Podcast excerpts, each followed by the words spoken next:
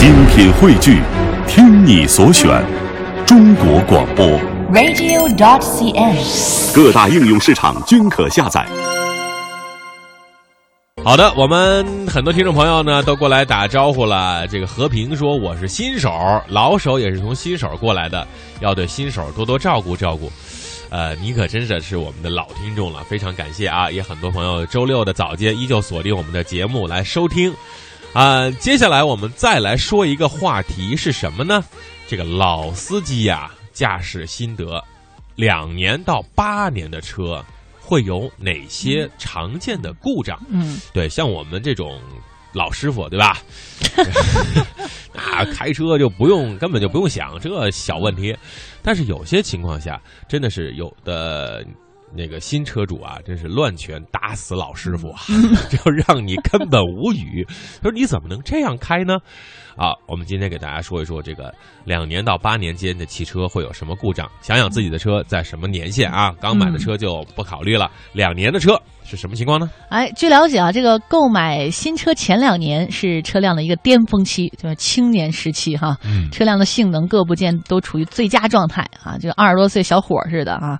在这个期间呢，车辆车主只需要日常保养，还有一个正确的驾驶方式啊，这个车辆基本不会出什么问题。嗯可是到了两年到三年的时候，车辆将会进入到一个第一个生命周期嗯啊，可能就该慢慢出问题了。哎，就是原来呢，这是小伙子睡凉炕，嗯全靠火力壮啊。现在睡凉炕，下面必须得来一火龙。啊，老司机的心得呢就是这样的啊，两到三年之间，车上的第一电瓶、冷却液、刹车片容易出现故障和磨损，这个时候应该保养了。很容易让人忽视呢对减震器的保养。减震器一般很少出现漏油，但是过度漏油就留意了，这样会加速减速带内柱的磨损，影响它的寿命。减震器漏油主要是油封质量啊出现脱落或者是移位，这样的话，灰尘中的杂质很容易进入这个减震器的内柱，加速它的磨损。其实减震器这个功能啊，大家这样理解，就是在一个这个封闭的环境下，里面有很多润滑油，然后你车辆过这个沟沟坎坎的时候，它让轮胎有一个缓冲。你想，如果这个缓冲没有的话，直接就是轮胎往上这种这种硬碰的话，对轮胎以及对于这个车辆的整体的结构都会产生影响。嗯，这个很挺好理解，就像我们穿的很多运动鞋，哎都是有气垫减对都有减震功能哈，啊让你走起来路来哈，就觉得底儿没那么硬哈，对走路也舒服。嗯，呃，这个专家也说到呢，漏油呢会快速使减震器老化，而且车辆行驶起来呢没有新车那么平稳，在颠簸的路面上呢会失去这种舒适感。假如是减震器的弹簧不再有弹性了，在高速行驶或转弯的时候呢，还会增加事故率的机会，尤其是雨雪天气会更危险。嗯，这就是涉及到安全问题了。所以在两到三年，不光查电瓶、冷却液、刹车片，同时对减震器的这个油量是否充足、有没有漏油，也要进行一个检查。嗯哼，好，四到五年，其实我一直觉得一个车开四到五年，说它是中年，有点儿老。但是为什么会很多车到四到五年是中年呢？我们这中国人有一个习惯，因为原来啊，家里都没有太多的车啊，都是公车，而公车呢，为了上山下乡啊，出去考察访问，它的应用的频率非常高。如果正常的私家车一年开一万公里，可能啊、呃公车一年开三万到四万公里。那如果五年的话，大概就是十五万到二十万公里。嗯那么就是过度劳累哈。哎，就是过劳啊，这叫过劳啊，这叫过劳。呃，车辆使用四到五年之后，其实人他就像人进入到了一个三十五岁左右，很多部件呢开始出现一些磨损松动，往往呢会忽略一些小部件的清洗和更换，导致了最后的心脏受到了问题，需要对啊气滤芯儿、汽油滤芯儿进行定期的检查、清洗、更换。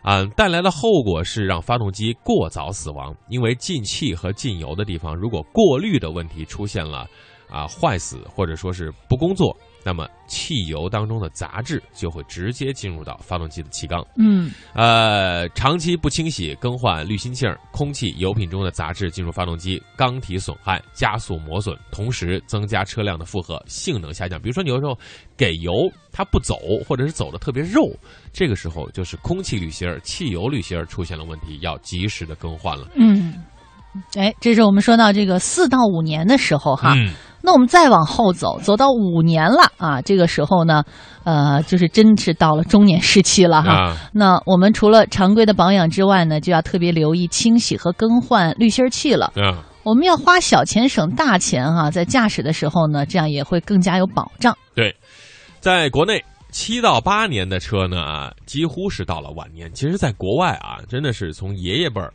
到孙子辈儿都有一，都是那一辆车，因为大家都懂车，然后嗯有一个车库对它进行维修保养。这车可能传了三代人，开的还是特别爽。而在中国呢，可能八年的车，大家会觉得啊，这车已经快不行了哈，再过几年就该退休了。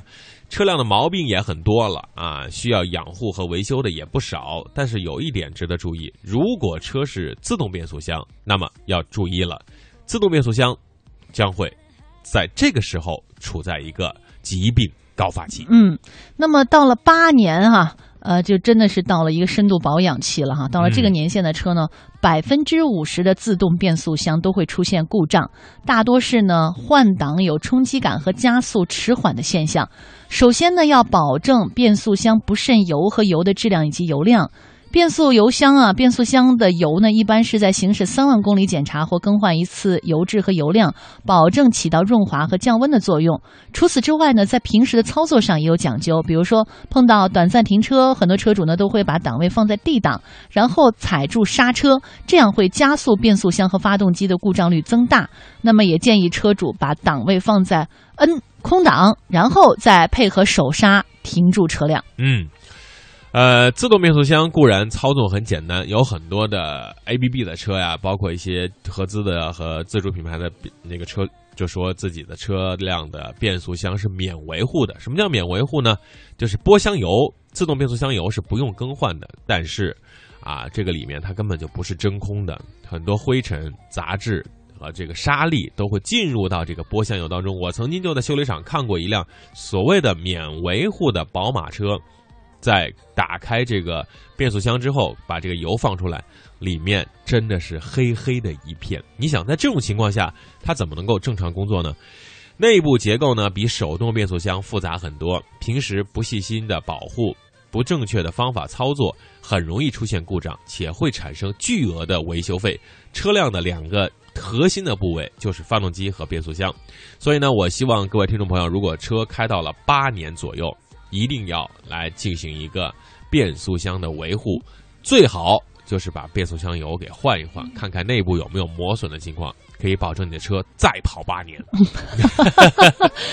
当然，这个精心的保养很重要哈。对，就像人一样，有的人为什么到了六十岁像五像四十岁呢？有的人六十岁像八十岁呢？跟保养有关系。对，就是得 你得多多的运动，同时要啊维护好它。